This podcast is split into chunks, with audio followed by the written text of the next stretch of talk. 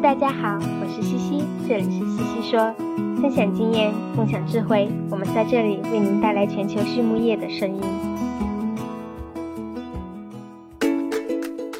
感谢西西说的合作伙伴们：英赛特解决肠道问题，美国达农威公司值得信赖的营养与健康专家，优宝生物三和药业让健康养殖更简单。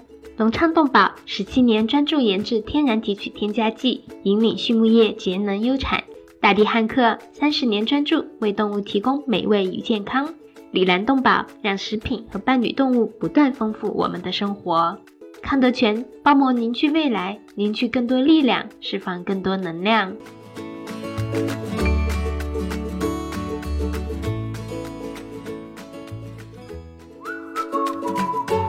隆昌集团是一家专注研制新型饲料添加剂胆汁酸的头部企业，拥有科技化的胆汁酸生产基地——隆昌胆汁酸。作为集团自2004年创立以来持续研发和生产的拳头产品，采用动物原料提取，是畜牧业提高脂肪消化吸收的代表，在饲料安全、绿色养殖、食品安全道路上扮演重要的角色，得到了国内外客户的高度认可。隆昌集团致力于为饲料厂一条龙企业。和养殖者提供立体化的指导和服务，借以实现帮助六千家优秀的饲料企业和一千万养殖者安全创富的美好愿景。Hello, everyone. I'm Laura Greiner, your host for today's SwineNet podcast. And with me today, I have Dr. Darlene Bloxham from Adisseo. How are you today, Darlene? I'm good. How are you? I'm doing very well. Thank you. Well, Darlene, uh, some of our audience members may not be familiar with you. Um, so maybe let's start there for today. Let's have you give a little bit of an introduction about yourself. Yeah, absolutely. Um, I uh, wasn't raised in the swine industry. Um, it was something that I got into as part of undergrad research when I was doing my undergraduate degree at Ohio State. Um, and then from there, I decided I wanted to um, explore nutrition further. So I decided to go to um, graduate school and down at University of Georgia and work with um, Dr. Azain down there and work with um, feeding actually wheat to pigs and different types of nursery diets. Uh, and then my PhD took a bit of a shift in that I did um, ingredient analysis actually for um, choline and betaine. Um, something that they're quasi vitamins. They're great, but it's very niche. Uh, and then once I got my PhD, I was a production nutritionist at a hog operation down in southern Iowa for a couple years. And then um, in late 2020, I decided to make a switch to Adisseo. Um, and from there, uh, I worked uh, and oversaw both their um, field research that we would do with customers, but then a little bit more of their controlled trials that we had going on at the same time. And then there was an opportunity to focus more on the swine team and um, become a technical manager, which is what I am today. And I uh, provide technical support for a variety of products, um, including our Selenium product. Yeah, and I think that that's a great introduction. And, and you and I met a few years back, and so you know we've had various conversations um, concerning both your production experience as well as some of the, the products that you're involved in, in technical support with today.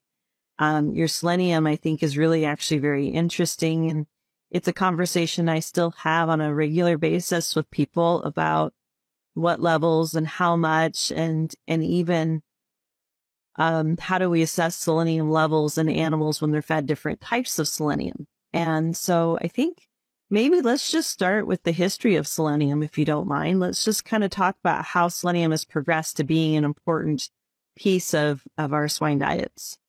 Yeah, I mean, that's a great question because selenium has been a nutrient that um, I think as a nutritionist, you understand that it's very important because it's um, it's got a maximum that we're allowed to feed, which is very different than a lot of the other nutrients we feed. So it's kind of understanding where that maximum comes comes from um, and initially, selenium was, or um, soils that were high in selenium were considered toxic. And there's this thing called um, alkali disease. and that would cause your very traditional kind of hoof sloughing type thing in livestock um, out in out in the plains. Um, and that was in you know the 1800s that type and then um, it was determined that that was probably a selenium component in the 20s and the 30s um, however in the late 50s probably 57 and 58 there were a lot of research studies coming out that selenium was actually an essential nutrient and um, there's a lot more soils that are actually deficient in selenium than there are toxic in selenium um, but that being said, selenium, because of its um, potential toxicity, because it doesn't take that much to be potentially toxic. And then there were also some early studies at that point too that possibly linked selenium to being a bit of a carcinogen, which is um, not good for human diets at all. That's something that uh, the government for a very long time has taken very seriously. Um, so because of that, uh, selenium wasn't allowed in diets, but you couldn't the animals couldn't get enough of it. Um, so there was um, a big push by a lot of the universities and a lot of the land grant universities across the country to show um, multiple states having signs of selenium deficiencies and working on research then to determine that uh, selenium supplementation for as sodium selenite or selenate is necessary and what levels were those needed to keep the deficiency signs away and for poultry and swine, um, selenium as sodium selenite got approved in the mid 70s. Um, and for swine specifically, that was actually only at 0.1 part per million. Um, so that's something that when we think of today as our 0.3 part per million limit, it wasn't always that way. Um, and then um, another kind of round of research had to go through to up that um, maximal allowable limit because 0.1 parts per million supplementation was deemed to not be enough, especially for certain ages of pigs. Um, and then in 1987, um, that's when the 0.3 parts per million across the board for multiple species has been kind of established as it is today. Um, and that's where it stayed ever since. But since then, we've had technology um, improvements over time. So the first form of uh, selenium that was approved and is very uh, specifically stated in the registrar is um, sodium selenate or selenite. So inorganic forms of selenium. Um, and then in the early 2000s, we had uh, selenized yeast was approved. Um, and that takes, that's essentially yeast that is grown with, again, sodium selenate or selenite. And the yeast incorporate selenium in its own tissues, um, ideally as selenium selenomethionine. Um, and then from there, it turns it into what we would traditionally call organic selenium. Um, and then that shows that's a benefit that's the selenomethionine is the type of uh, selenium that can actually be stored in tissues. So um, that means that if the animal has a stress event, there's a selenium pool to essentially pull from. And then um, in uh, around 2015, ish in the United States that um, the third generation of selenium products came on the market um, as a hydroxyselenomethionine, um, or in Adisseo's case, the product called Selisseo. And that's a pure version of selenomethionine. Um, and that way, uh, it's a lot less variable because it's um, chemically synthesized as opposed to biological synthesis.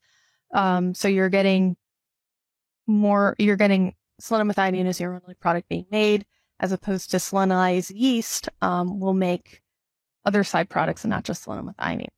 Yeah. So listening to your your uh, timeline there, I think one of the questions that pops into my head, and, and maybe some of our producers in particular out there, is what's the difference? Um, so clearly you, you talked organic and inorganic, but some people may not quite understand what does that mean in terms of for the pig. Yes.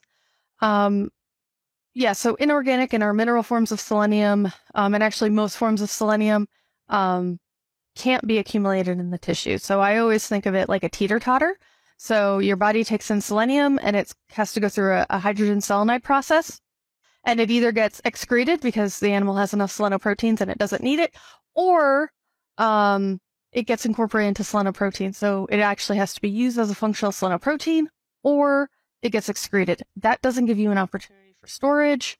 Um, and then those excretion products are, um, if they accumulate, that's what can become toxic. And that's where some of the toxic effects of selenium come from. Um, as opposed to your uh, selenomethionine, um, that has an opportunity that it can be incorporated into selenoproteins, um, or it can be stored into the muscle. And then you get accumulation of selenium in the muscle, and that acts as a storage pool. So when the animal has a stress event, and that can be anything from weaning to farrowing to any sort of, you know, any sort of biological stress the animal might have, the first thing that happens in those cases is that they're going to stop eating. And then you're going to have a little bit of breakdown of the muscle, and that's going to liberate your, your selenomethionine, and it can be converted into selenoproteins. And selenium pro- proteins are very important because they, um, they're used for a lot of stress responses. So, uh, selenium dependent proteins are needed for, um, to maintain your antioxidant status, to maintain your vitamin C, your vitamin E levels, glutathione peroxidase. Um, there's a lot of uh, proteins and components a part of your redox system or your antioxidant system of your body that are selenium dependent. Yeah, and I think you, you kind of hit the nail on the head, right? It's that antioxidant. And so if people aren't necessarily familiar with some of the other items that you were discussing, we all know that antioxidants are good for immune support.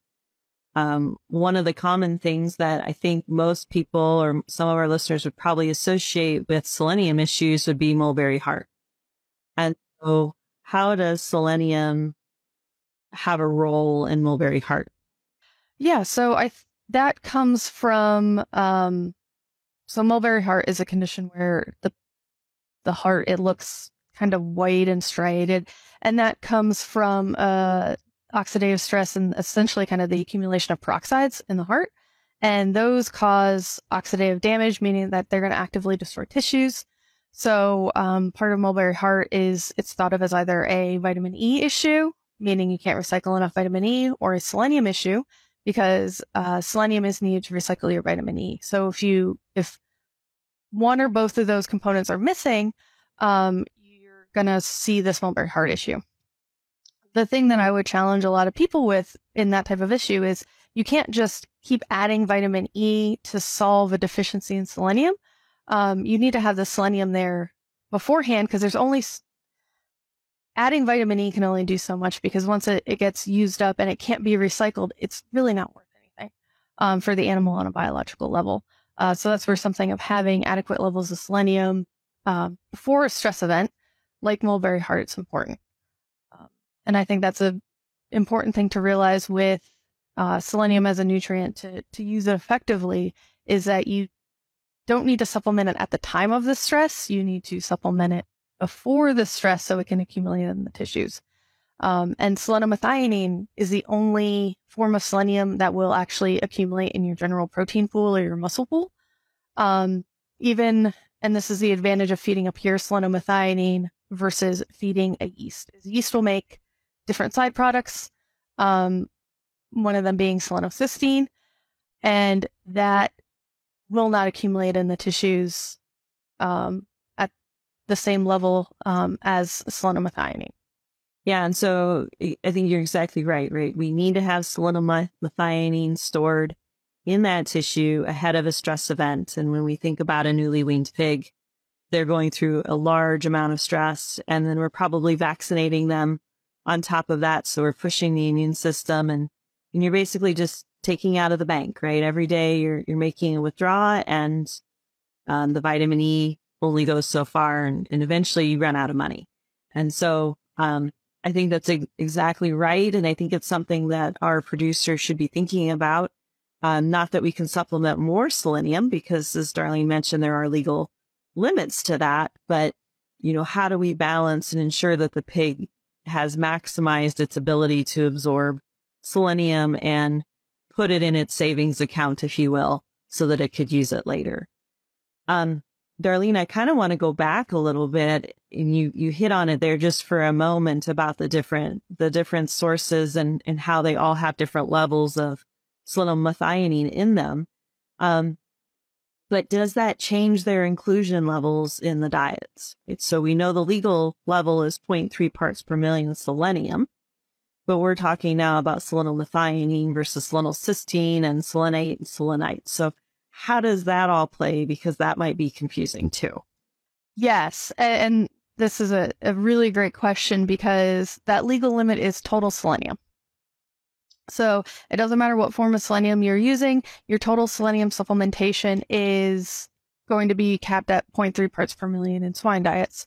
Um, that being said, the form that you feed is very important. So if you're feeding 0.3 parts per million of sodium selenite, that's all you can, you can do. It's really not going to be accumulated in the tissues very well. I always say that's one that it keeps the deficiency signs away in most cases, but it doesn't really allow the animals to thrive. Um, and then you have your uh, selenized yeast, or they were really traditionally thought of as the organic uh, seleniums. Um, there's only so much selenomethionine that yeast can um, incorporate in their tissue, so it really gets capped out at 70-ish percent. Um, and that's dependent on a lot of factors. So the quality of fermentation, how long they let it run, different things like that. And the yeast will create a lot of different side products that have been shown to not really be very effective um, or being no more effective than a sodium selenite. So selenomethionine is um, really the active component that you want out, out of that selenized yeast, but the total selenium that you're supplementing still may be 0.3 parts per million, but you're not getting 0.3 selenomethionine. You're you're gonna get you're gonna be typically within that 60 70 percent tops, um, or 60 70 percent range. Um, and then your third form, so your pure form, so your uh, selenomethionines or your hydroxyselenomethionine's, um, they're a chemical um, type and uh, they're 99.3 minimum uh, selenomethionine uh, as far as total selenium goes. So if you're putting in 0.3 parts per million of a selenomethionine or a hydroxyselenomethionine, um, that's you're going to get essentially 100% selenomethionine supplemented. Yeah, that's great. Thank you for that clarification because I think that's something that's really important for our producers to think about. I know it's it's a conversation um, I've had regularly with others in the past. So we take a tissue sample, for example. Uh, selenium level might vary based on which type of selenium we're using, and so um, you know, I don't know if you can address that in any more detail, but I, that was one thing that I thought was always important to communicate. Yeah, I, I mean, it definitely is. Um, it's very hard to get any sort of um, uh, muscle selenium accumulation when you're feeding sodium selenite, even above levels of 0.3. Um, so it really doesn't get incorporated into the tissues. Um, selenized yeast is somewhere in the middle because there's selenomethionine content somewhere in the middle, but it's they're very variable. Um, if you're looking at their content of selenomethionine, and there's big differences brand to brand and even within brand batch to batch. So selenomethionine contents typically runs a CV about 7%, um, as opposed to, um, our Selisseo product or our hydroxyselenomethionine, our CV, our CV batch to batch is actually about 0.15. Um, so very consistent window of what you're getting every time. Um, and that's, yeah, so that's the thing, especially if you're typically feeding a yeast, if you're not getting the selenomethionine content you expect in your tissues, there could be a lot of reasons for that. Um, because again, you don't necessarily know what batch you're getting. Um, because historically, organic selenium is considered both selenomethionine and selenocysteine, and selenocysteine isn't can't be incorporated into the muscles as well as selenomethionine. So that's another consideration as well. Yeah, and that's very true. So one, you have to know your source. And then two, you have to know kind of what you expect those tissue levels to be so that if you are suspecting there's a challenge with your selenium, you, you really have to know that level, right? And what it's going to express because your diagnostics might show different values and you might respond differently based on what you're currently feeding. And so I do think that's really important for our listeners to think about.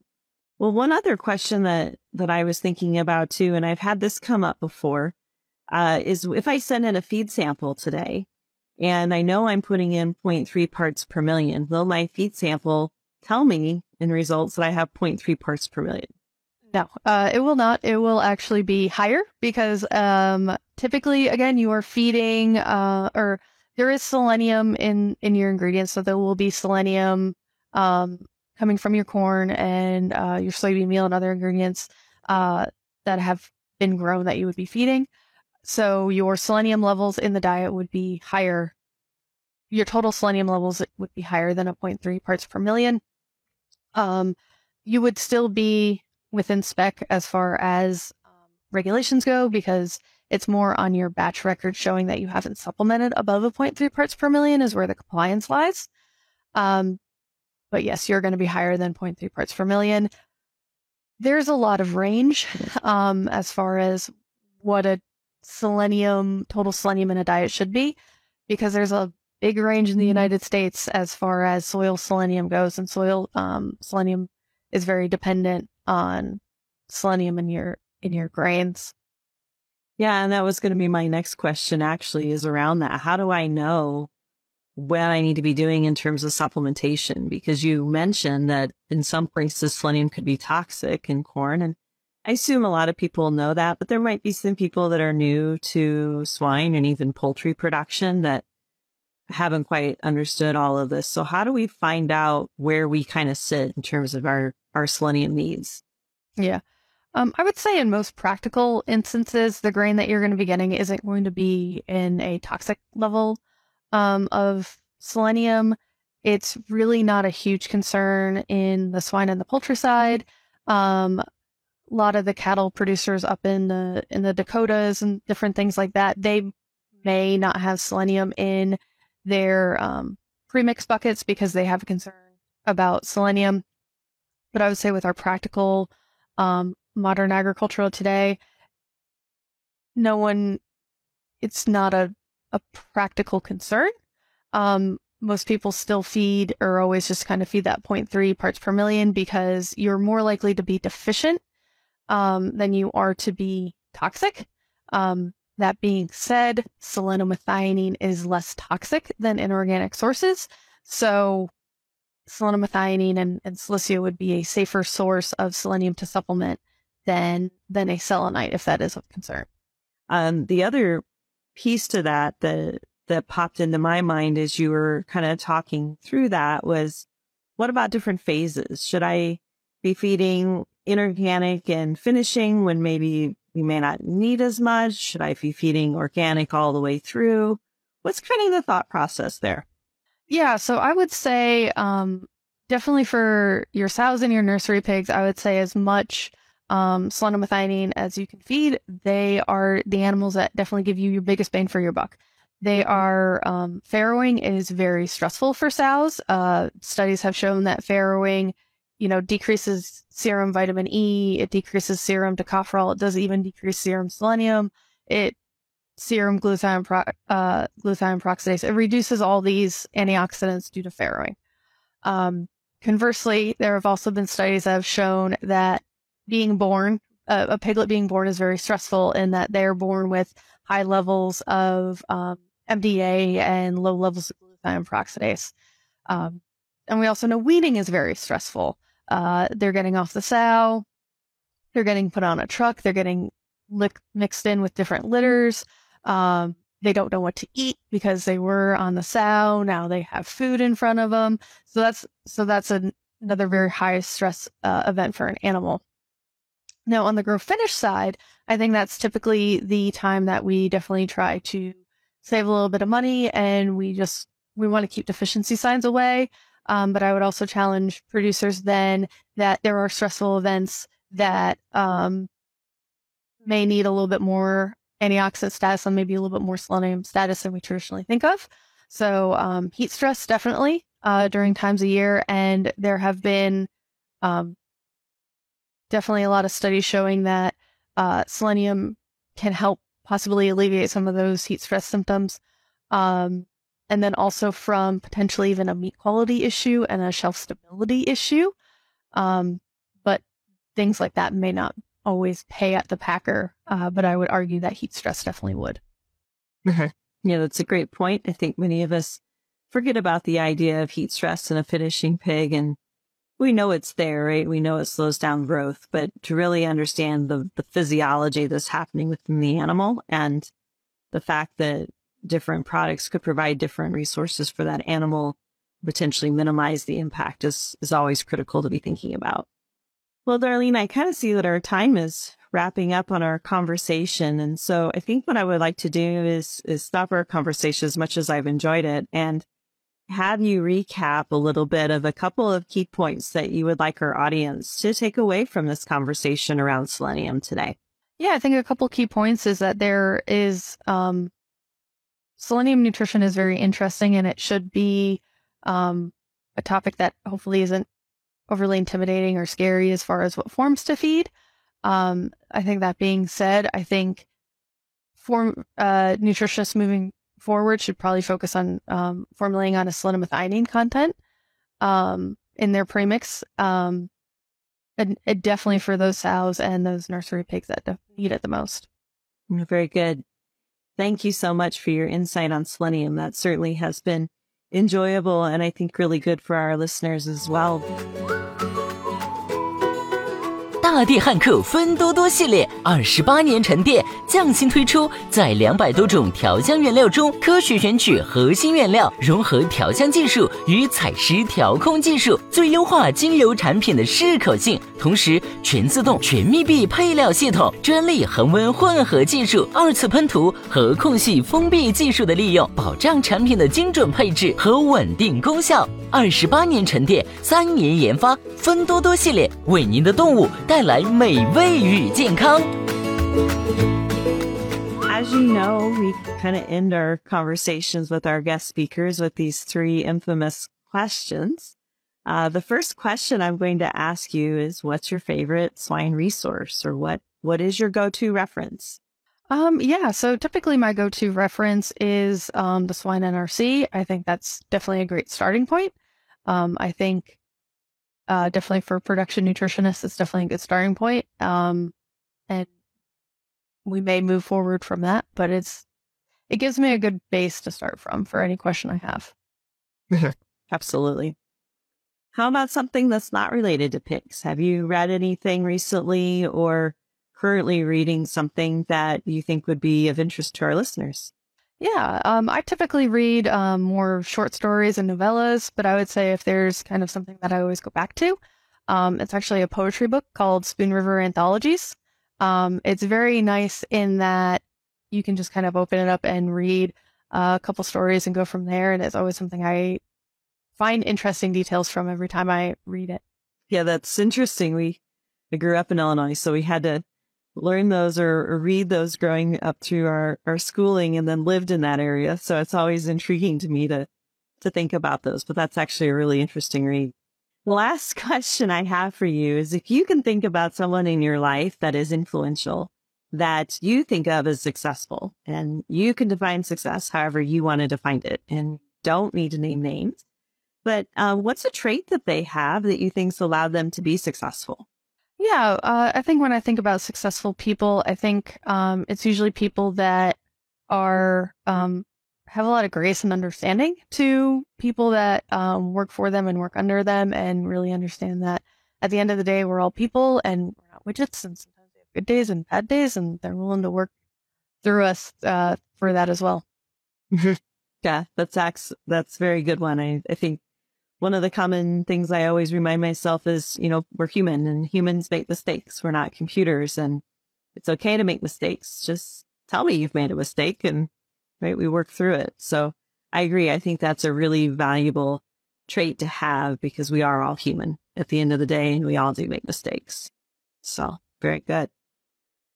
Well, Darlene, I greatly appreciate your time today. It's it's certainly been a pleasure to visit with you and talk a little bit more about selenium. I do think it's a, a mineral that we're all very well aware of, and, and it's certainly one that everybody thinks about in nursery with sudden deaths and mulberry heart. But to fully understand the different options that we have and how those different options work within the pig, I think is is very valuable to our listeners.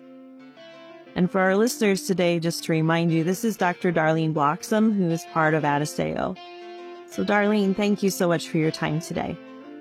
Yes, thank you for having me. It's been a good talk.